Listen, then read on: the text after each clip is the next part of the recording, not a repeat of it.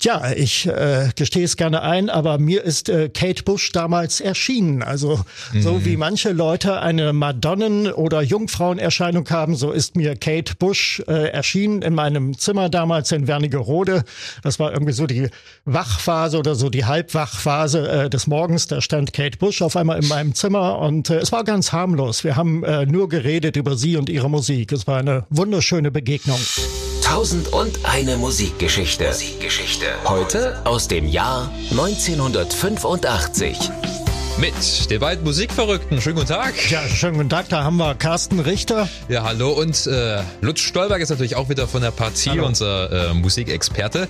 Heute steht eine ganz außergewöhnliche Künstlerin im Mittelpunkt. Und zwar Kate Bush und ihr Song Cloudbusting. Ja. Das ist ein besonderes Stück Musik. Mhm. Es geht um einen Wissenschaftler mit abenteuerlichen Theorien, ein Wetterexperiment. Es geht um die wachsame US-Regierung, aber vor allem geht es um die Beziehung zwischen Vater ja. und Sohn. Mhm. Was diesen Song so besonders macht und warum man dazu auch unbedingt mal das Musikvideo sehen sollte, darüber sprechen wir in dieser Folge. Vorher aber mal, lieber Lutz, noch ein, zwei Worte zu Kate Bush. Ist ja doch eine sehr eigenwillige Musikerin, oder? Das kann man wohl sagen, ja. Geboren 1958 ist sie äh, in der kleinen Stadt Welling in der Grafschaft Kent in England. Ähm, die ist heute eingemeindet zu London, ist also ein Teil von London inzwischen. Mhm. Und äh, ja, sie entstammt einer sehr musischen Familie. Der Vater war Arzt, äh, niedergelassener Landarzt und die Mutter Krankenschwester. Aber sie waren beide der Musik sehr zugetan und haben ihre Kinder auch sehr stark musikalisch erzogen. Also Kate hatte schon früh als Kind Klavier- und Geigenunterricht, Gesang Gesangsunterricht und äh, auch ihr Bruder war Künstler. Sie hat zwei Brüder, zwei ältere Brüder, mhm. war künstlerisch veranlagt. Fotografie, Malerei, Gedichte. Und ähm, ja, die Familie Busch hat früh schon angefangen, Hausmusik zu machen. Also die Kate war bereits im besten Training, als sie von David Gilmour entdeckt wurde, dem mhm. Floyd-Gitarristen. Der Kontakt ist durch einen Bruder äh, zustande gekommen und äh, Gilmour hat der Nachwuchsabteilung der EMI, der Plattenfirma, dann vorgeschlagen, Kate unter Vertrag zu nehmen. So ist es dann auch geschehen. Es war zunächst ein äh, Vierjahresvertrag. Da war sie 18 und ähm, sie erhielt dann auf Kosten der Plattenfirma weiterhin äh, Tanz- und Gesangsunterricht.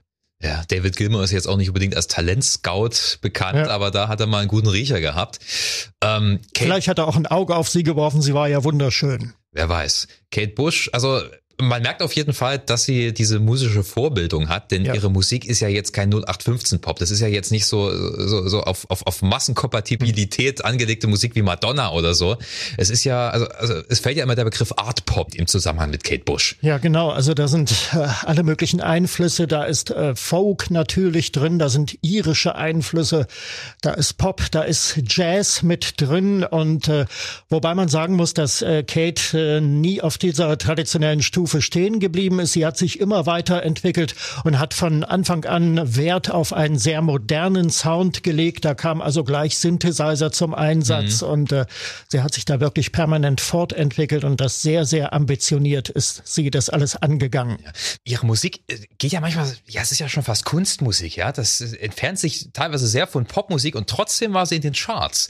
Trotzdem hat sie äh, eine ganze Generation geprägt und das ist eine beachtliche Leistung, weil Popmusik ist ja meistens und vor allem in den 80ern schon eher flach. Ja? ja, genau. Ich weiß auch nicht, ob es äh, heutzutage äh, zu Zeiten der musikalischen Schnellschussindustrie äh, sowas überhaupt noch geben würde. Aber man hat offensichtlich hier Talent erkannt. Sie hat ja mit zwölf schon ihre äh, ersten Songs geschrieben. Einer davon, äh, The Man with the Child in His Eyes, ist dann auch 1978 auf ihrer ersten LP erschienen.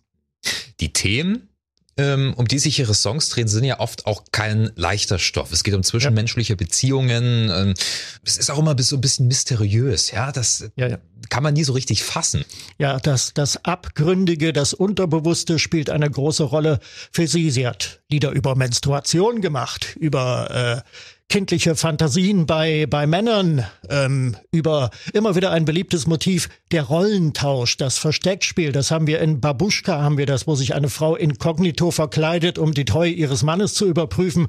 Und wir haben es in Running Up the Till, mm, da heißt yeah, es äh, sinngemäß, äh, wenn du äh, oder wenn wir die, unsere Rollen tauschen könnten, das sagt sie zu ihrem Mann, äh, dann würdest du äh, vielleicht meinen Schmerz verstehen. Also diese Dinge spielen auch immer wieder eine Rolle. So ein psychologisches Element mit drin. Ja. Ja, und dann haben wir den Song, über den wir heute reden wollen, und zwar Cloudbusting. Ja, Das ist äh, ein außergewöhnliches Werk aus dem Album Hounds of Love. Das war ihr fünftes Album, ist im September 85 damals äh, rausgekommen. Sie hatte sich drei Jahre Zeit gelassen für mhm. das neue Album.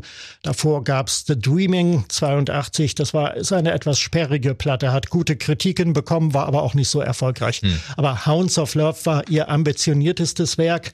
Und ähm, ja, viele wunderschöne Songs und einen längeren Zyklus äh, gibt es äh, darauf auch. The Ninth Wave äh, mit diesem gruseligen Song Under Ice. Mhm. Es erzählt von einer jungen Frau, die sich äh, in den Schlaf träumt. Äh, Schäfchen zählt dabei und äh, davon träumt, dass sie auf dem Eis äh, Schlittschuh läuft und einbricht und dann äh, kulminiert das Ganze in diesem gruseligen Song Under Ice. Also dann beschreibt sie, was sie ja, ja. unter dem Eis dort äh, erlebt, ja. Genau. Und dann haben wir eben halt Cloud Busting. Ich habe mich damals äh, sofort in dieses Lied verliebt. Das war die zweite Single nach Running Up That Hill. Und ähm, ja, ich äh, gestehe es gerne ein, aber mir ist äh, Kate Bush damals erschienen. Also mhm. so wie manche Leute eine Madonnen- oder Jungfrauenerscheinung haben, so ist mir Kate Bush äh, erschienen in meinem Zimmer damals in Wernigerode. Das war irgendwie so die Wachphase oder so die Halbwachphase äh, des Morgens. Da stand Kate Bush auf einmal in meinem Zimmer und äh, es war ganz harmlos. Wir haben äh, nur geredet über sie und ihre Musik. Es war eine wunderschöne Begegnung. Ja, das ist nicht die, nicht die schlimmste Form der Erscheinung, muss ich Weiß sagen. Gott nicht. Das ist, äh, klingt tatsächlich sehr angenehm und interessant. Und wenn ich sie mal so persönlich treffen würde, ich würde mich wahrscheinlich auch nur über ihre Musik unterhalten. Über was denn auch sonst? Ja, es ist merkwürdig. Ich meine, sie sieht wunderschön aus, aber äh, das Sexuelle ist irgendwie, das bestimmt nicht ihren Sound. Nicht? Also ja, sie ist keine Madonna oder. Nee, nee. Sie hat das ja auch nie in den Vordergrund gerückt. Richtig. Sie war immer Künstlerin. Das äh, finde ich sehr, sehr spannend an ihr. Nur aber zurück äh, zu Cloudbusting. Das ist ein Song, ähm, da sollte man auf jeden Fall die Hintergrundgeschichte kennen. Es geht ja da um den Psychoanalytiker Wilhelm Reich. Genau, Wilhelm Reich, Wiener Psychoanalytiker, so in der Schule von Sigmund Freud, mhm. ähm, geboren 1897.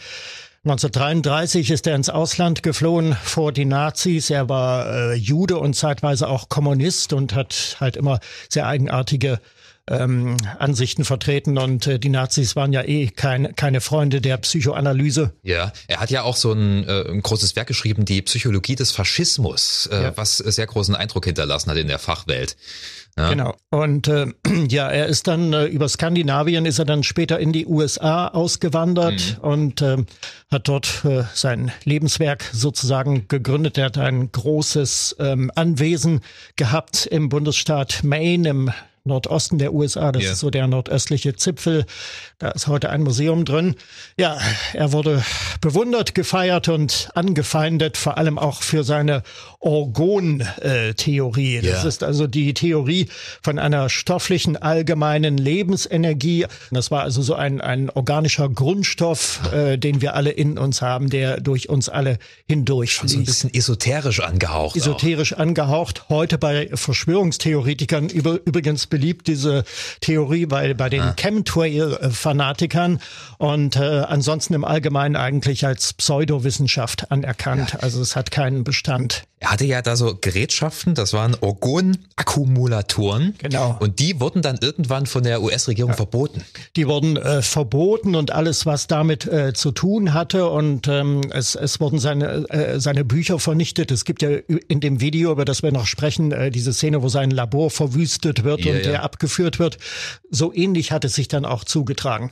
Also Wilhelm Reich wurde eigentlich ein äh, Opfer der äh, McCarthy-Administration, mhm. also das war dieser äh, fürchterliche konservative Senator, der ähm, also auch Künstler, äh, Filmstars etc. mundtot gemacht Überall, hat. Äh, kommunistische Umtriebe gewittert hat. Ja, ja, genau.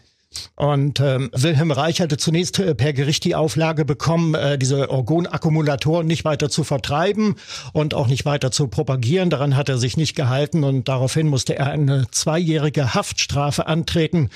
1957. Er war dann ein knappes halbes Jahr äh, in Haft und dann ist er gestorben an einem Herzinfarkt mit knapp 60 ja, Jahren. Einfach nicht für das Gefängnis gemacht. Ähm, und äh, sein Sohn Peter, der war damals relativ jung, ich glaube neun oder zehn Jahre alt. Und er hatte eine ziemlich gute Beziehung zu seinem Vater, also die haben viel miteinander unternommen. Und er hat dann äh, über diese ganzen Ereignisse und seine Gefühle ein Buch geschrieben.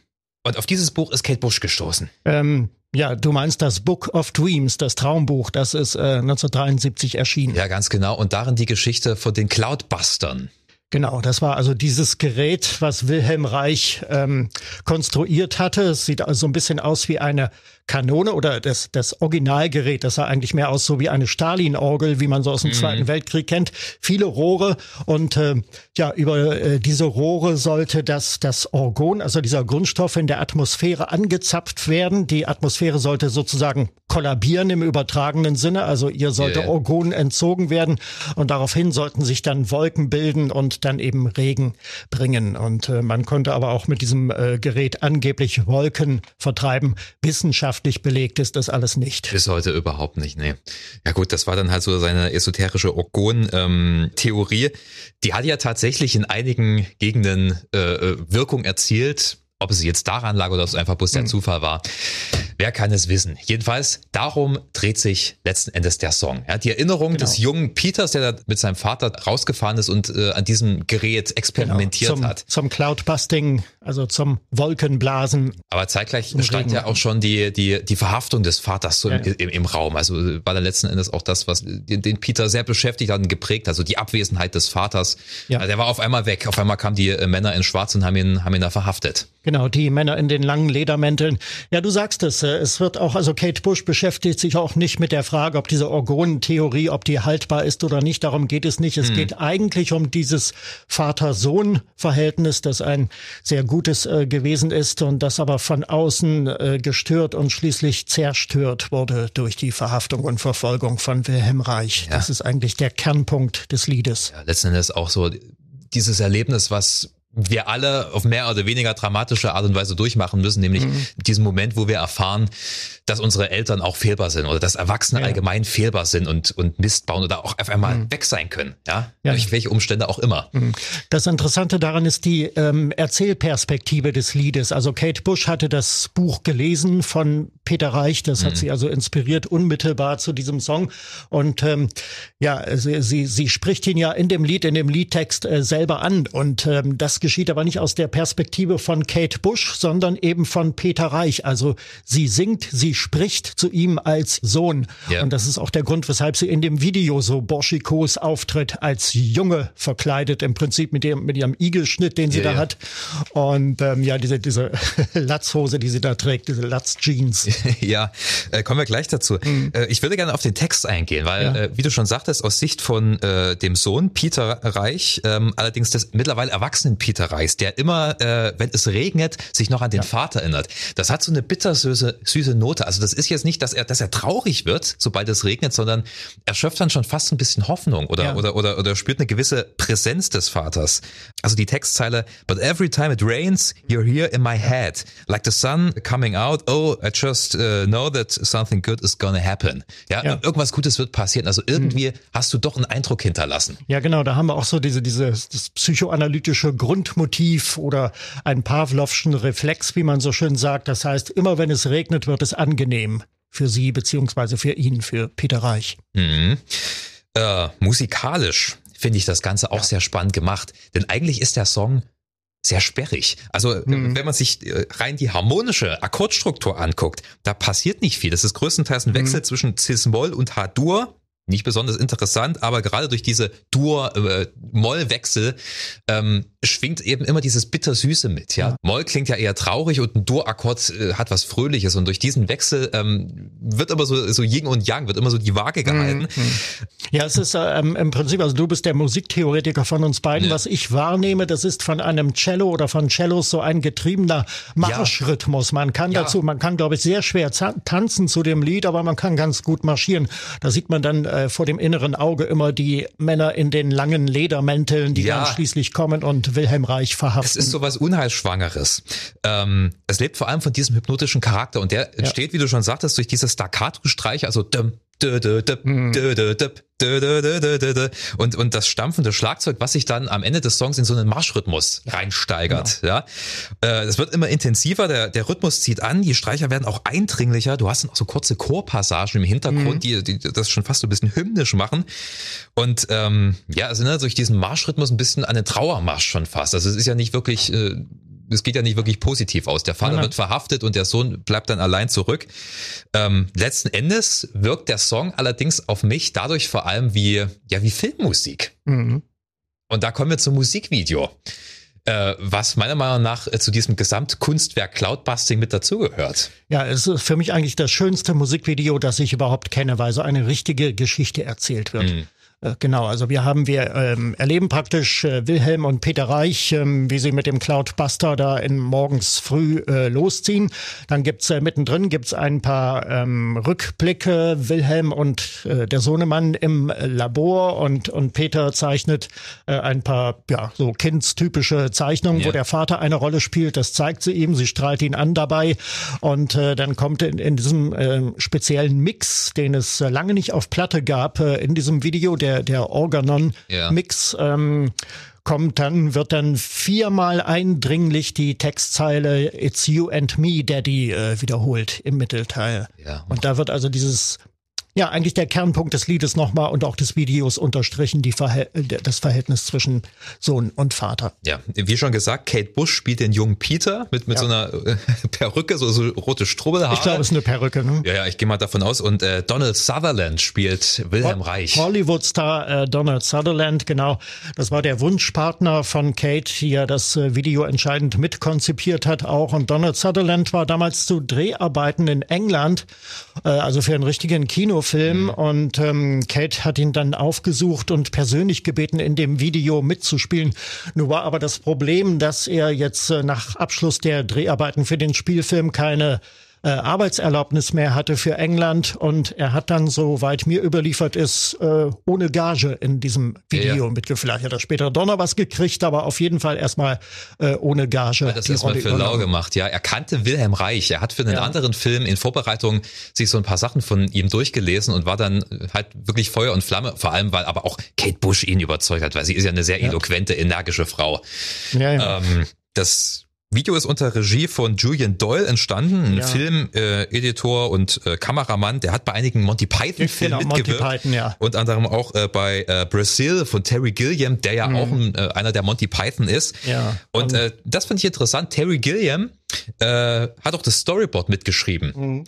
Und ich finde, das merkt man, es hat diese Terry Gilliam Filmästhetik, dieses Video. Also gerade diese eine Szene, äh, ähm, Donald Sutherland kommt in das in, in sein Labor rein und ja. du, direkt vor der Kamera schwingt dieses Pendel. Ja, genau. Und auch diese die Gerätschaft, der Cloudbuster, der, der wurde ja so richtig übertrieben dargestellt. Das war so, so ein komisches, mysteriöses, ja. röhrenförmiges Gerät. Richtig, genau wie eine Riesenkanone und es hat etwas surrealistisches, dass diese zwei Personen dieses Riesending da auf diesen Hügel da hochziehen. Das so. ist typisch Geher, ähm, Genau, ich. und, und ähm, sollte man auch wissen, dass äh, der Cloudbuster in dem Video, der, der wurde entworfen äh, von Leuten, die bei dem Science-Fiction-Film Alien äh, mit äh, designt haben. Die hatten da also ja. ihre Finger im Spiel. Also auch höchste Professionalität dahinter, hinter diesem Modell. Ja, also die Bildsprache ist das eine. Ähm, es ergänzt die Musik wunderbar, weil du begreifst die Story dann erstmal mhm. vollends.